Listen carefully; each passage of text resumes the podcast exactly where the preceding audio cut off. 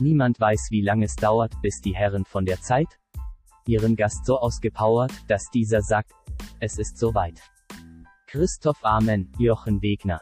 So heißt dieses Traumgespann. Die zwei sind Kumpels und nicht Gegner. Sie ziehen uns in ihren Bann.